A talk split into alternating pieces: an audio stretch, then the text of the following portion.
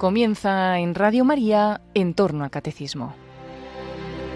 Como complemento a las explicaciones sobre la vida de la gracia que está impartiendo el padre Luis Fernando de Prada en su programa sobre el catecismo de la Iglesia Católica, les estamos ofreciendo en varios sábados consecutivos la reposición de unas lecciones sobre la vida espiritual que impartió hace años el fallecido sacerdote jesuita padre Luis María Mendizábal.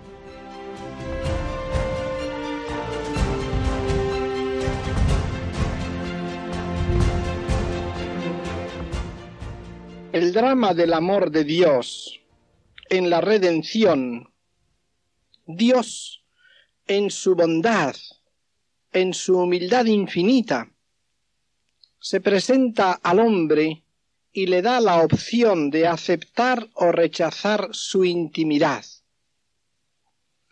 Le coloca en aquel paraíso que simboliza la amistad de Dios y el hombre se encierra y rechaza esa amistad. Luego entra el amor loco de Dios. Dios ofendido en su misericordia toma la iniciativa de ofrecer de nuevo al hombre su intimidad por el camino admirable de la encarnación del Verbo. De esa manera veíamos la relación de Dios hombre tomando al hombre en concreto, a cada uno de ellos, pero al hombre tal como aparece en el Génesis. Luego, después de la caída, donde Dios aparece en medio de la historia del hombre, Dios sigue presentándose en las vicisitudes de la historia humana. En la caída del pecado de Caín, Dios aparece, interviene. En los grandes personajes, Abraham, Moisés. Diríamos que la vida de todos aquellos personajes no se realiza nunca sin Dios. Dios es el sentido de la vida de aquellos hombres, de la vida de aquel pueblo que Él se va a preparar. Todo el encuentro humano divino del Antiguo Testamento es imagen del encuentro personal del Nuevo Testamento, el cual lo lleva a cumplimiento y lo hace realidad plena. San Pablo nos recuerda que todo le sucedía a ellos en figura. El cumplimiento es nuestra era, nuestra época. El mismo Jesús nos dice que el más pequeño en el reino de los cielos es mayor que Juan Bautista, el cual era el mayor de los que habían precedido al Señor. Y así como no se habla en el Antiguo Testamento del hombre sin referirlo a Dios y sin hablar de Dios, sin encuadrarlo en los planes de Dios sobre él, no podría hablarse de cada uno de los hombres, de cada uno de nosotros. No podría hablarse de ti sin hablar de Dios y de los planes de Dios sobre ti y sin encuadrarte en los planes del amor de Dios, no sería exacta tu presentación, tu biografía. El comportamiento de Dios con el pueblo es imagen de su comportamiento con la Iglesia y con cada uno de nosotros. La fidelidad de Dios a su amor, su insistencia, el amor loco que envuelve en su misericordia. Es impresionante ver a Jesucristo rodeando con su amor y solicitud a la ciudad de Jerusalén, yendo tras ella, predicando. Le quieren apedrear, huye, vuelve otra vez, les vuelve a anunciar el Evangelio, huye de nuevo, vuelve una vez más, hasta llorar sobre ella porque ves su ruina. Ah, Jerusalén, Jerusalén. Si conocieras al menos hoy, el día de tu visita, lo que te traería la paz. Pues bien, toda esa solicitud de Cristo, toda la solicitud de Dios sobre el pueblo, es imagen de la solicitud continua sobre cada uno de nosotros, persiguiéndonos con su amor misericordioso. Si tuviéramos ojos de fe, veríamos más claro que la luz del sol cómo el Señor nos acorrala continuamente a través de todas las circunstancias de la vida y va rodeándonos de su misericordia. ya que como explica él mismo en la parábola de la oveja perdida, nos busca con su amor y nos quiere porque somos preciosos a sus ojos. Esta es la verdad clave de esas parábolas, a saber, que la oveja perdida es algo precioso a los ojos de Dios. El comportamiento de Dios con el hombre, tal como se presenta en la Sagrada Escritura como lección fundamental, atendiendo a toda la línea general del Antiguo y Nuevo Testamento, es lección para nosotros.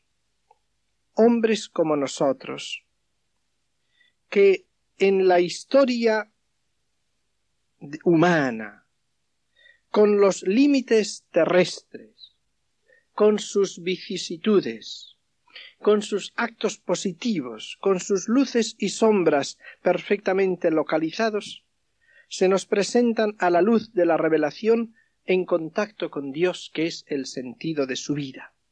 Esta es lección para que también nosotros adquiramos y vivamos el horizonte de fe para contemplar nuestra vida terrena diaria a la luz de la cercanía de Dios y de la relación con Dios. En este sentido podemos decir, el relato bíblico es introducción a nuestra vida con Dios, es decir, en aquellos de quienes nos cuenta la Escritura, que Dios les movía, les conducía, les llamaba. Si viéramos su historia desde un punto de vista humano, de los que convivían con ellos, sería una historia tan humana como la nuestra, porque lo veríamos en un plano perfectamente como el nuestro. Y sin embargo, lo que nos revela la Escritura es la acción de Dios sobre ellos, es la relación a Dios que tenían en su vida. Lo mismo que nosotros. Si no miramos las cosas más que con ojos terrenos, vemos nuestra vida también puramente terrena. En todos los acontecimientos vemos al mismo Jesucristo, desde un punto de vista humano, objeto de odio, resentimientos, en medio de rencillas, envidias, que son las que le llevan a la cruz. Pero vemos también en la agonía del Señor en el huerto su lucha con el Padre, porque pase aquel cáliz si es posible, pero no se haga su voluntad sino la del Padre. Este es el misterio de nuestra vida, una vida perfectamente humana, una vida que tiene unas dimensiones perfectamente limitables y determinables humanamente, pero que de hecho es toda ella una relación a Dios, es la amistad con Dios en Cristo. Es lo que nos va a ocupar ahora. Son conmovedores en este sentido los encuentros personales de Dios con sus amigos. En el Antiguo Testamento en el que va revelándose lentamente sus planes, como dirá San Pablo. El plan escondido desde la eternidad en Dios lo va revelando. No a todos llamaba él sus amigos, pero aparecen sus amigos. En el Nuevo Testamento, como veremos, todos son llamados a ser sus amigos. Es la novedad grande del Nuevo Testamento. Todo cristiano está llamado a ser su amigo y a vivir como amigo de Dios. Ya no os llamo siervos, os llamo amigos. Pero en el Antiguo Testamento no es así. En esos encuentros personales con sus amigos, que no eran todos, se manifiesta la delicadeza, la bondad y el amor conmovedores de Dios. Y aun cuando tenemos que evitar un sentimentalismo, es cierto, pero tenemos que apoyarnos en la verdad, y no hemos de tener miedo de reconocer en esa acción de Dios todas las delicadezas, las bondades y el amor que Él tiene. No es cuestión de sensiblerías, siempre que hablemos de amor verdadero. Y no se trata de una construcción hecha por nosotros a nuestra manera, sino de reconocer la acción amorosa de Dios. Ahora bien, en ese trato de Dios con sus amigos, en esos encuentros personales es donde se manifiesta la delicadeza, la bondad y el amor conmovedores de Dios, su condescendencia impresionante. Voy a partir de una referencia al Antiguo Testamento aquellas relaciones maravillosas de Dios con Moisés, el amigo de Dios. Moisés sí, a Moisés le llamaba su amigo. De él nos dice el libro de los números en el capítulo doce, que era el más humilde de los hombres, y que hablaba con Dios cara a cara, como un amigo suele hablar a su amigo. Encontramos en el libro del Éxodo, en el capítulo treinta y tres, aquella escena conmovedora en que Moisés pide a Dios que le muestre su gloria, que le muestre su rostro. Dice Moisés al Señor, Mira, tú me dices, haz subir a este pueblo, pero no me has indicado a quién harás subir conmigo, a pesar de que me has dicho, te conozco por tu nombre, y también has hallado gracia a mis ojos. Qué familiaridad. Me dices que eres mi amigo, que me quieres, que he hallado gracia a tus ojos, y no me has dicho a quién vas a enviar conmigo.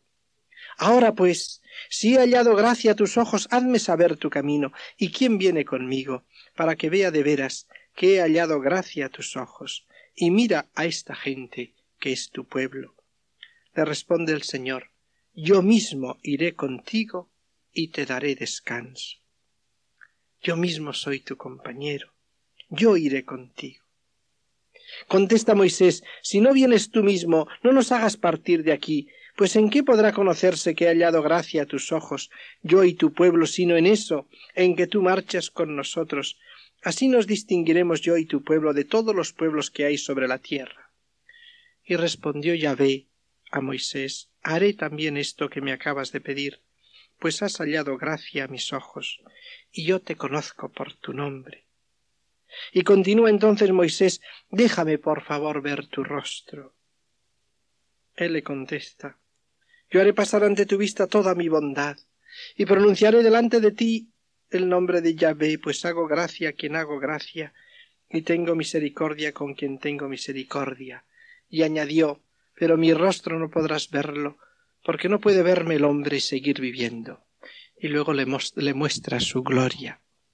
Ese diálogo de Moisés, que se atreve a pedirle a Dios que le muestre quién va a ir con él, porque dice Dios que conoce su nombre, que le pide que le muestre su rostro. Todo eso es la amistad con Dios, cómo Dios trata con su amigo. En el Nuevo Testamento, Dios llama a todos a esa amistad con Él. Jesucristo muestra, de hecho, una delicadeza de amor. Recordemos su petición, que sean uno en nosotros, como tu Padre en mí y yo en ti. Que sean ellos uno en nosotros, uno por la participación en la naturaleza divina, y uno por unión de amor, la comunión de amor.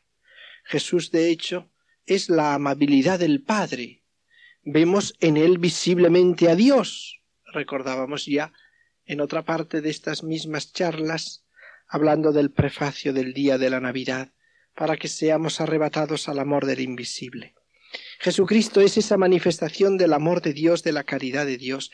Es decisivo para nosotros, para que podamos vivir una vida digna del cristiano, una vida espiritual, que en el fondo no es más que la consecuencia radical total de la naturaleza del ser cristiano. Es decisiva para nosotros aquella luz de Dios con la que nos ilumina para comprender su palabra de amor a nosotros. El Espíritu Santo es el que vivifica esa palabra de Dios. Por eso, esa palabra de Dios, el Padre busca quien le adore en espíritu y verdad, como fruto de la verdad, que es el amor de Dios manifestado en Cristo, que por la fuerza del Espíritu se clava en nosotros, se nos mete dentro, nos hace impresión y entonces nos transforma interiormente y adoramos al Padre. Adoramos al Padre en Cristo, en la verdad de Cristo, en el amor de Cristo, vivificado en nosotros por el Espíritu Santo. El mensaje evangélico, y añadiría además en concreto el misterio eucarístico, hay que entenderlo más allá de un testimonio en tercera persona que nos diga simplemente Dios es amor. Es más, hay que entenderlo más personalmente. San Juan nos dice, de hecho, Dios es amor. Cuando San Juan dice esta palabra, no quiere decirnos la esencia metafísica de Dios. Dios es amor allí dentro, Dios es amor en su esencia, sino quiere decir esto otro, que él, Juan, contemplando a la luz del costado abierto de Cristo, muerto en la cruz, toda la historia de la salvación, descubre que toda esa historia no ha sido más que una manifestación de amor de Dios que se corona en la muerte de Jesucristo en la cruz. Y por eso exclama, Dios es amor. Pero no amor en abstracto. Dios es amor manifiesto. No es pues una afirmación metafísica. Es reconocimiento vital de que, iluminados por el misterio del Verbo encarnado y muerto por nosotros en la cruz, con su corazón abierto, todos los pasos de la salvación hay que entenderlos como una obsesión del amor loco de Dios, que continúa y ve que es amor tras amor, y que están ordenados todos ellos al don de Dios a nosotros por amor en Cristo. La culminación de toda esa obsesión de amor es el amor de Dios que nos entrega a su Hijo. Ahí se culmina y nos lo entrega dando su vida. Nos lo entregó así en la cruz. El mensaje evangélico, el misterio de la encarnación y redención, viene a ser la declaración de amor de Dios al hombre.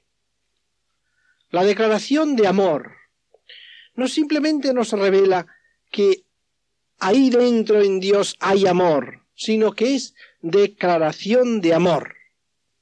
Dios le dice al hombre, te quiero. No es más, te amo. Eso es la encarnación y la redención. Porque Dios no suele actuar por palabras, sino por realidades. Y en lugar de estar diciendo teóricamente yo te amo, lo que hace es dar la vida por ti. Y al dar la vida por ti, te ha dicho te amo te quiero. Es pues verdadera declaración de amor. Este es pues el sentido. Declaración de amor de Dios al hombre. Le ha declarado su amor, no sólo en cuanto su vida y su muerte son revelación de la vida del Padre, sino más todavía en cuanto el amor de Dios se concreta en Cristo. Es una expresión que aparece en San Pablo en una frase que los exegetas juzgan que es ambigua. Suelen cuestionarse cómo hay que interpretar esa frase, el amor de Dios en Cristo Jesús. Y se preguntan, ¿a qué se refiere? ¿Es al amor que el Padre nos tiene en Cristo Jesús? ¿Es el amor de Dios que está en Cristo Jesús? es el amor nuestro a Dios en Cristo Jesús? Y responden, todo eso quiere decir esa frase.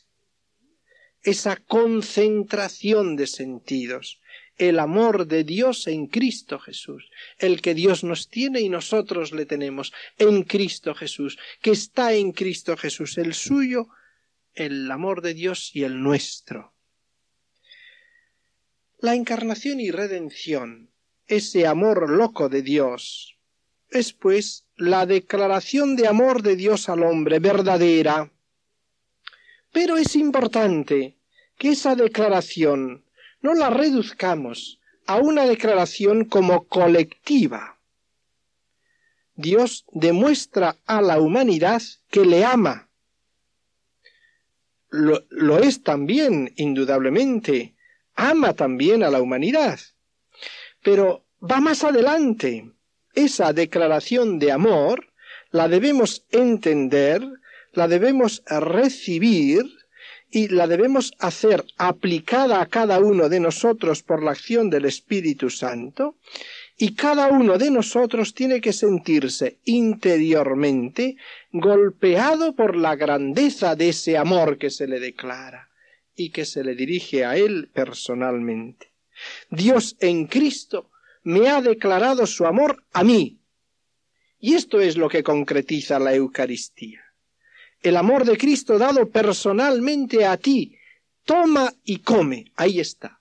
De tal manera que el Espíritu Santo es el que realiza esa acción cuando tocándonos interiormente nos aplica personalmente el misterio de amor de Dios en Cristo. Y cuando contemplando nosotros a Cristo crucificado, lo vemos como el que hemos atravesado nosotros. Entonces, en la fuerza de la luz del Espíritu que nos hace ver al que hemos atravesado, viene sobre nosotros el torrente de la gracia, de la sangre y agua que brotan del costado de Cristo, y que nos llena y nos ilumina, y nos hace entender ese amor personal con que Él se nos declara. Y exclamamos con la exclamación de San Pablo, que es el que realiza por la fuerza de este espíritu esa aplicación al decir vivo en la fe del Hijo de Dios, que me amó y se entregó a la muerte por mí. Esto es una fuerza muy grande. Y esto es una luz imprescindible para nosotros, porque es que si no llegamos a ello, no llegamos a captar la declaración personal de amor. Y esta declaración personal de amor es fundamental. La vida cristiana requiere que nosotros acojamos la declaración de amor personalmente hecha a nosotros. Y lo hace así por la fuerza, por la acción del Espíritu Santo que nos ilumina y nos hace repetir como San Pablo, me amó y se entregó a la muerte por mí. De ahí la fuerza de la Eucaristía puesto que la Eucaristía es el sacramento que nos aplica personalmente el amor unitivo loco de la misericordia de Dios, el que amándonos hasta el extremo, llama a nuestra puerta, comunicándonos y declarándonos ese amor suyo hasta el extremo. Haced vosotros otro tanto, haced esto en memoria mía. Es poco cuanto podamos insistir en la importancia espiritual de esa luz interior por la que caemos en la cuenta de esa declaración de amor. Esta es la acción del Espíritu Santo, la que nos hace caer en la cuenta de que es declaración de amor a mí, declaración de amor a mí, dentro de todo lo que es la humanidad. No a mí exclusivamente, pero sí a mí personalmente y verdaderamente. No reduciéndolo todo a una declaración universal, aunque también lo es. La razón de la importancia de esta aplicación personal está en que en el amor de amistad según lo que Santo Tomás recoge sintetizando la revelación, la vida cristiana es amor de amistad, sois amigos.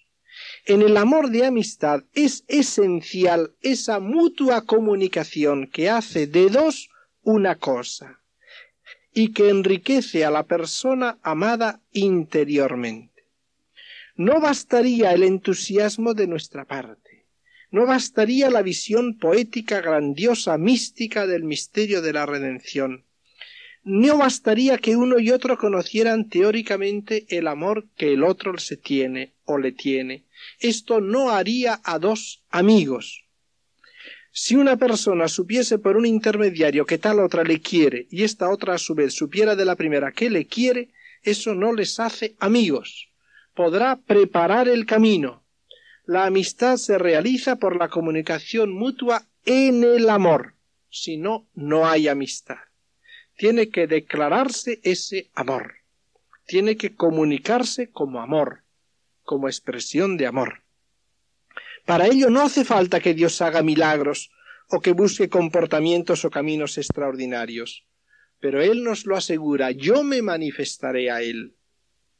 Suele hacerlo cuando por la luz del Espíritu comprende uno con sentimiento vivo interior que es por mí por quien todo eso ha hecho Dios y lo ha hecho Jesucristo. Lo he entendido, me ha iluminado, lo he captado que es por mí. Nunca pues insistiremos suficientemente en el por mí de los ejercicios de San Ignacio, como todo eso lo ha hecho por mí, y qué debo yo hacer y padecer por él.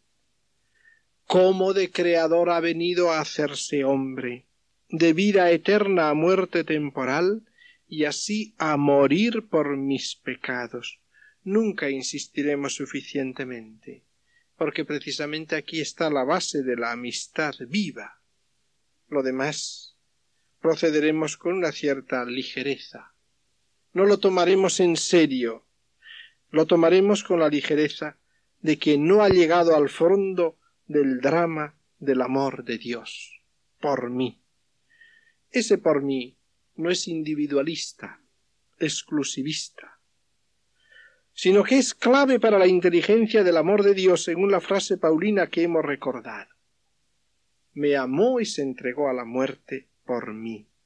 Es la vivencia de los santos, de todos los santos, que han caído en la cuenta decisivamente de que Jesucristo no les había amado en broma, sino que habían captado con luz interior cuánto les había amado y cuánto había padecido por ellos.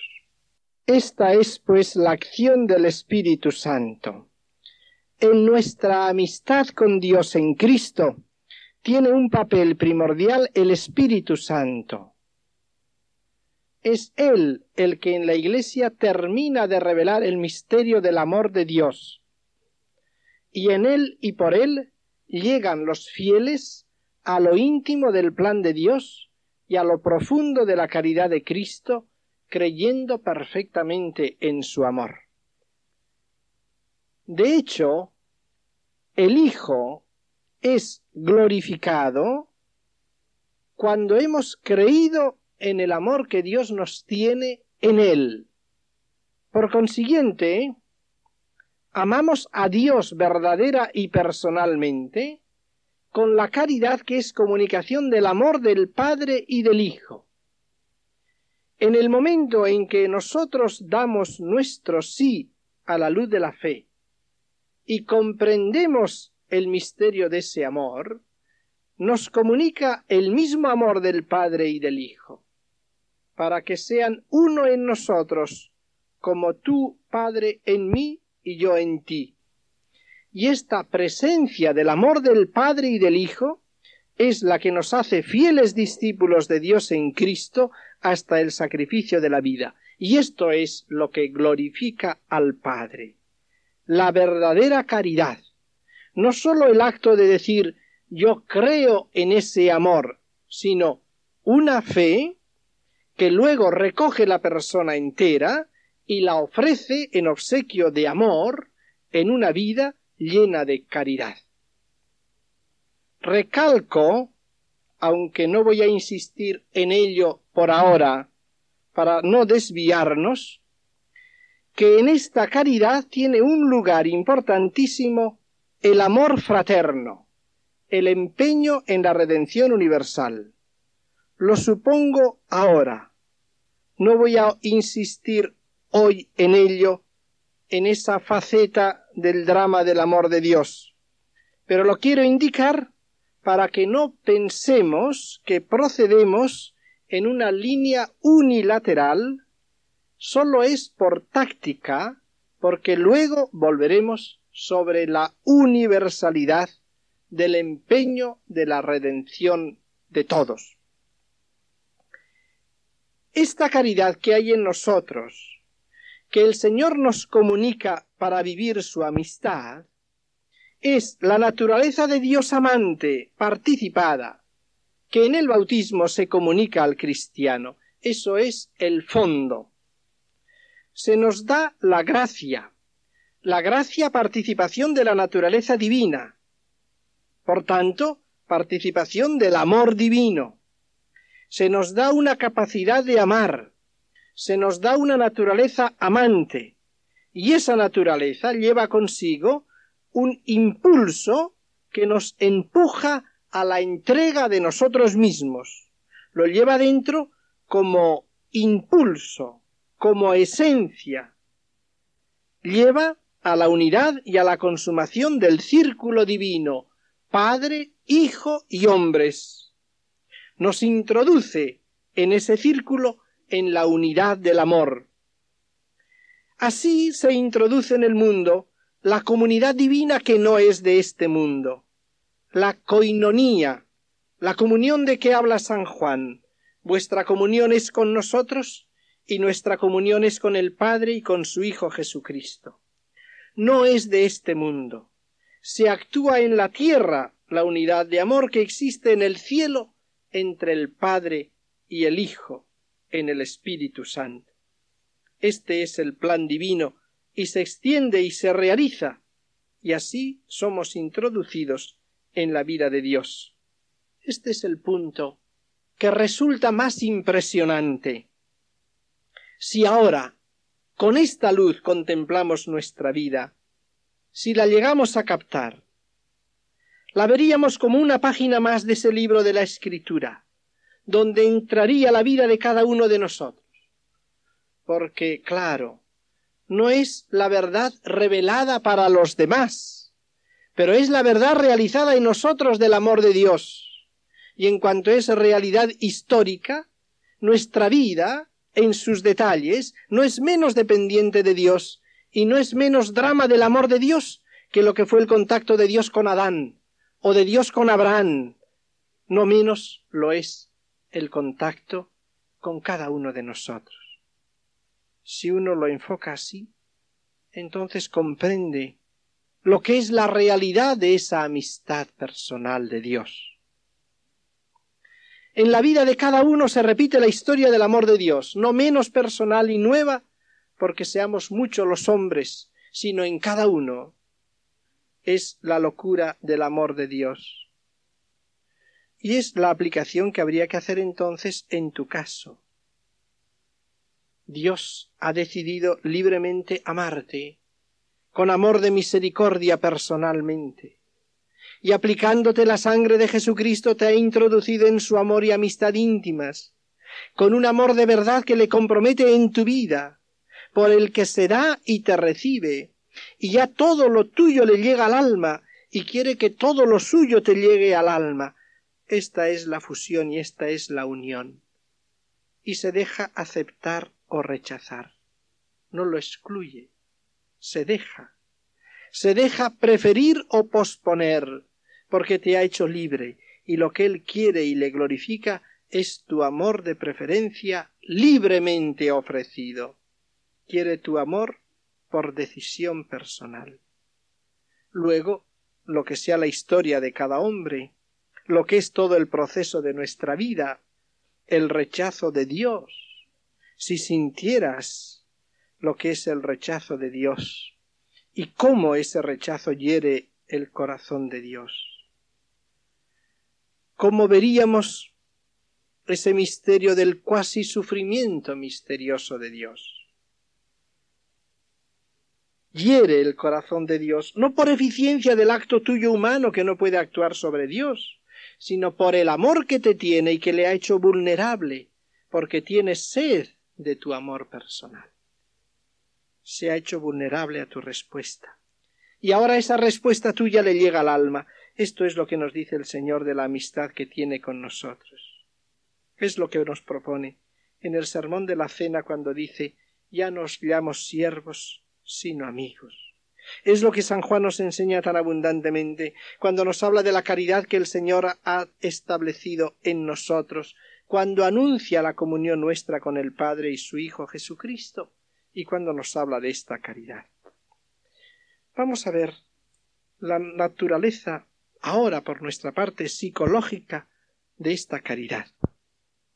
Porque también aquí fácilmente, por temor de ser excesivos en un sentimentalismo, caemos no raras veces en una sequedad que no es precisamente el plan de Dios. De hecho, hay muchos autores, cada uno a su manera, que tienden a quitar a la caridad toda nota de amor propiamente dicho. Hablamos mucho de la caridad, pero al menos cuando se refiere a Dios, le quitamos el carácter de lo que es amor. Sin embargo, no es así, no debe ser así. Muchos reducen la caridad del Nuevo Testamento a la simple observancia de los mandamientos y en último término a la fe. Pero preguntémonos, ¿qué es amar a Dios? ¿Qué es amar a Jesucristo? ¿Guardar los mandamientos y está todo hecho? Yo guardo los mandamientos, luego amo a Dios. ¿Y el drama del amor de Dios que te busca? ¿Qué es lo que quiere? ¿Que guarde los mandamientos y basta y nada más? ¿O es que entre esos mandamientos incluyes el amor a Dios sobre todas las cosas? El amar a Dios con todo el corazón, con toda tu mente, con todas las fuerzas. Lo que dice San Pablo, si alguno no ama a nuestro Señor Jesucristo, sea anatema, es lo mismo o entra algo más ahí. De esta manera, curiosamente, se suele olvidar la naturaleza misma de la caridad que se nos ha manifestado en Cristo. Por eso voy a insistir en ese carácter, en la naturaleza psicológica de esa amistad, de la caridad que el Señor ha infundido en nosotros y de esa caridad actuada. La caridad que se nos propone en el mensaje de la revelación es señal que caracteriza al cristiano. En esto conocerán que sois mis discípulos, en la caridad. Esa caridad, esa amistad, ese amor amistad, no es simplemente una caridad voluntad, con querer basta, no, sino que es una caridad afecto, como estadio progresivo dentro de una línea de amistad. Cito a un autor francés que escribió hace unos años un libro con el título Perfección y Caridad. Y al llegar a este punto, decía unas formulaciones que me parecen muy exactas y muy verdaderas. Cito del libro de este autor. La caridad, verdadero amor espiritual es el título de uno de los capítulos. Y explica en el texto del capítulo. La caridad de que hablamos es aquel sentimiento interior a base de afectividad espiritual. Es aquella voluntad amor que nos hace querer a Dios como Él se quiere a sí mismo y al prójimo en cuanto es de Dios y para Dios. La insistencia la pondría yo en eso que recalca el autor, este padre dominico francés. La insistencia en ese sentimiento interior, a base de afectividad espiritual. Creo que deformamos las cosas cuando decimos que amar a Dios es algo que en ningún sitio se llamaría amor. Amar a Dios es amar lo mismo que dice el autor alemán Wiener. No hace falta recalcar, dice este autor, que el amor de que estamos hablando, el amor del Nuevo Testamento, es verdadero amor. Esto es lógico, pero desgraciadamente muchas veces no lo parece. Cuando empezamos a hacer ciertos equilibrios y decir como en eso no está mi voluntad, como no depende de mi voluntad, como eso ya es otra cuestión afectiva, ningún amor está en nuestra voluntad, ninguno, ni el amor a los padres, ni el amor a los demás está en nuestra voluntad. Quiero decir que no es un simple acto de voluntad, es amor. Lo que pasa es que ese amor tiene que desarrollarse, tiene que fomentarse, Pero no debemos dudar que lo que el Señor nos infunde a nosotros es su amor, y que debe ser un desarrollo de verdadero amor, que es algo que debemos pedir continuamente al Señor, que quiera aumentar en nosotros el verdadero afecto de amor. La caridad amistad es un amor divino de Dios, que Él le suele infundir como coronación de la buena voluntad del hombre, y que nos aficiona a Dios en Cristo, nos apega a Dios en Cristo, establece una verdadera amistad íntima con Dios en Cristo. No lo confundamos con el sentimentalismo que alguna vez le puede acompañar. Pero al mismo tiempo, digamos que es ese amor divino de Dios que nos hace adherirnos a Dios cordialmente. Vamos a poner esta palabra íntimamente, como sustancia de nuestra vida actual y sustancia de vida eterna. Por lo tanto, esa amistad tiene que ser esa relación personal con Dios que se da personalmente a nosotros. Él se entrega y nosotros nos entregamos. No sólo un nuevo acto de la voluntad, sino un afecto permanente. Esa adhesión afectiva permanente que va invadiendo como una especie de ungüento toda la persona, la empapa, permanece establemente en ella, como un estado integrativo que va coloreando poco a poco todas las actividades del hombre, que quedan así radicadas en ese afecto, en esa amistad, y da constantemente a la vida personal un sentido de diálogo con Dios. Esto sería la amistad. Es un estado afectivo. Así aparece en la misma revelación. Por eso tenemos que cuidar mucho en este campo. No caigamos en una abstracción o voluntarismo. Lo quiero y ya está. Entonces, ¿qué hago? ¿Cómo puedo yo fomentar ese amor? Eso es otra cuestión. ¿Cómo se va uno disponiendo al amor si es don de Dios? Estamos repitiendo que es don de Dios. Y luego viene a decirnos, si no está en mi mano, entonces ¿qué? Pues es don de Dios pide su amor y su gracia y acércate, invoca al Espíritu Santo.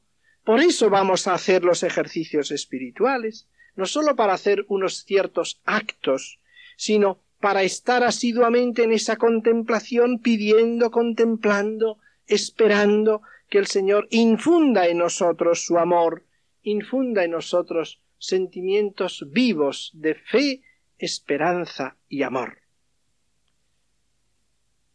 Es verdad que para mantenernos en la amistad con Dios tenemos la gracia santificante y tenemos que observar los mandamientos. Pero es que el Señor quiere más de nosotros, nos invita a más, nos invita a esa verdadera amistad con Él, a vivir esa amistad, a ser amigos de Dios de veras.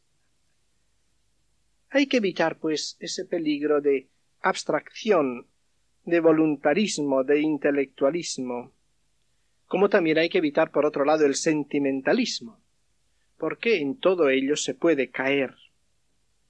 En el fondo coinciden todas estas aberraciones, si se permite la palabra, en que son algo que el hombre hace cuando en la amistad se trata de una relación interpersonal. Entonces, como el hombre hace algo con su voluntad, diríamos con sus capacidades interiores, pues el uno pone esto y hace una abstracción, también puede hacer un sentimentalismo, pero no sería entonces comunicación cordial, que es algo distinto, la comunicación verdadera cordial interpersonal, que no es un mero desarrollo de sentimentalismos o afectos.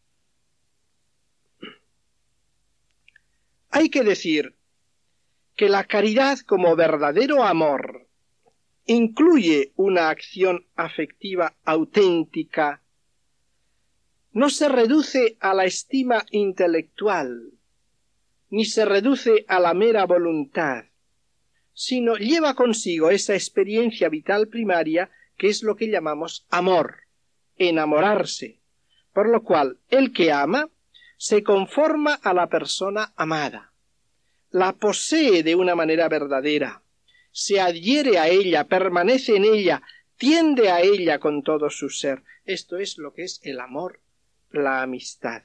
Y esto es lo que debe existir en nosotros. Se trata, pues, de amor afecto. Y ahí estamos en el fondo. Y amor afecto en el terreno de la amistad, que se funda en esa comunicación mutua de entrega personal, que puede tener grados diversos, intensidades diversas, profundidades diversas, pero que todas ellas tienen de común el estado afectivo de amor, de amistad, que invade la persona entera.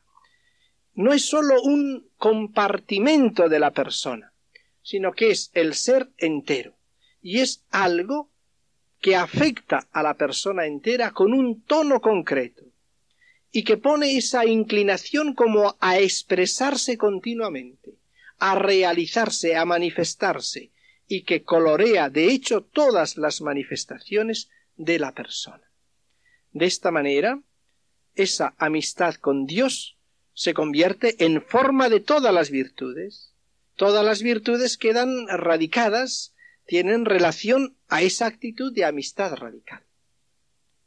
Este es, pues, el aspecto psicológico, que no inventamos así por construir una teoría, sino que es lo que aparece en el amor de amistad de Cristo con los apóstoles y en la revelación. En efecto, si nos fijamos en el amor que Dios nos muestra en Cristo, que es el ejemplar de todo amor cristiano, como Él nos dirá, amad como yo os he amado, sed uno en nosotros como tú, Padre, en mí, yo en ti, aparece vitalmente como un verdadero amor continuamente declarado, continuamente expresado por el Señor, el cual se muestra obsequioso con el Padre, al servicio del Padre y al servicio de aquellos que el Padre le ha confiado. Amor delicado, que pacifica y alegra, que mueve a confianza, amor de predilección, de intimidad, que no quiere dejar solos a los apóstoles, sino que quiere estar presente a ellos en el amor hasta la unión definitiva con ellos en la casa del Padre, un amor misericordioso, generoso, hasta la entrega de sí mismo. Y así aparece en el trato con cada uno de los apóstoles, en cada una de las páginas del Evangelio. Recordemos el diálogo de amor con Pedro. ¿Me amas más que estos? O el encuentro con el joven rico, mirándolo le amó. Este afecto de amor de Cristo es el modelo, porque es una amistad que está siempre como a punto de expresarse, pronta.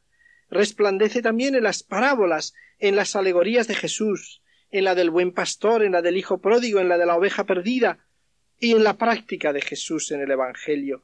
Es un amor de amistad sólido.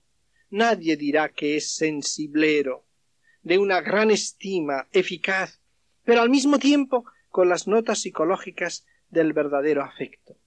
Tanto es así que cuando la muerte de Lázaro se echa a llorar y la gente comienza a decir mirad cómo le quería, le saltan las lágrimas. Así aparece en el caso de la Magdalena, en el caso de la familia de Betania, en el trato con los apóstoles, que sólo con el pensamiento de que el Señor les dejaba se sienten huérfanos, tristes, porque os he dicho que me voy, la tristeza ha invadido vuestro corazón. Y entonces a ellos mismos les pide ese amor religioso y cordial de sumisión y de servicio. Así aparece también en el amor del evangelista Juan, que es el tipo del creyente perfecto según el Espíritu. Esa caridad de Cristo, esa amistad que Él ofrece presenta los valores de una caridad y un amor tierno, perfectísimo de amistad, aunque no se reduce sólo a eso, es sólido, es entregado al sacrificio total de sí mismo hasta dar su vida, une una inmensa ternura con la entrega total de sí mismo. es amor familiar. Él en el Padre, el Padre en Él. Ellos en Cristo y en el Padre. El Padre y Cristo en ellos. Aparece también como algo estable, no solo en el ejemplo de Cristo, sino también en la enseñanza de San Juan. Este amor, esta caridad es estable, no es un afecto que pasa, no es solo un acto explícito, sino una verdadera adhesión, se apega. Jesús habla de amistad estable, de permanencia en el amor, permaneced en mí, yo en vosotros. Son las notas de la estabilidad del amor, que se caracteriza por ciertas imágenes simbólicas, la posesión, el ser de otro, y esos son siempre aspectos mutuos, ser del otro y el otro es mío. Permaneced en mí y yo en vosotros, poned la morada en él, él en vosotros, siempre es así, indicando esa permanencia que indica una calidad nueva interior del amor. El cristiano, tal como nos lo muestra San Juan, es esencialmente amante. San Juan repite muchas veces el que ama. Es el fiel. Como San Pablo habla del que cree, el fiel, que eso significa el fiel, el que tiene fe, el que cree, Así San Juan suele decir el amante, el que ama, porque para él el cristiano es el que es esencialmente amante. Ese participio presente indica la condición estable y la actividad incesante. Diríamos que por su nombre mismo el cristiano ama continuamente, está en acto de amor, posee y ejercita ese amor de modo total y característico, de tal manera que verdaderamente lo especifica como discípulo, como hijo de Dios, siempre en el acto de amar a la manera del Padre del cielo, o al menos en una disposición permanente al amor, preparado para manifestar su caridad, para manifestar su amistad. Así es su vida, porque así es su naturaleza, así es su ser. La caridad que tiene dentro aparece también en aquella descripción tan hermosa de San Pedro en su primera carta, en el capítulo primero cuando escribe a sus fieles, al cual Jesucristo, sin haber visto, amáis. Y ese indicativo presente es le estáis amando, indicativo presente con carácter de continuidad, que designa el sentimiento dominante en el alma del discípulo, al que sin haber visto amáis, en fe le amáis. La fe os lleva al amor, y a ese amor, dice ahora mismo, sin verlo, creyendo, os gozáis con una alegría glorificada e inmarcesible. El efecto de ese amar, que es la vida, es el gozo, es el tono característico de quien vive en la amistad de Cristo, la alegría del amor. Estas son las características en las que debíamos entrar un poco y que trataríamos de ver en el progreso, viendo las vicisitudes que pueden presentarse, pero recalcando que han de ser siempre aspectos de esa amistad estable con Dios.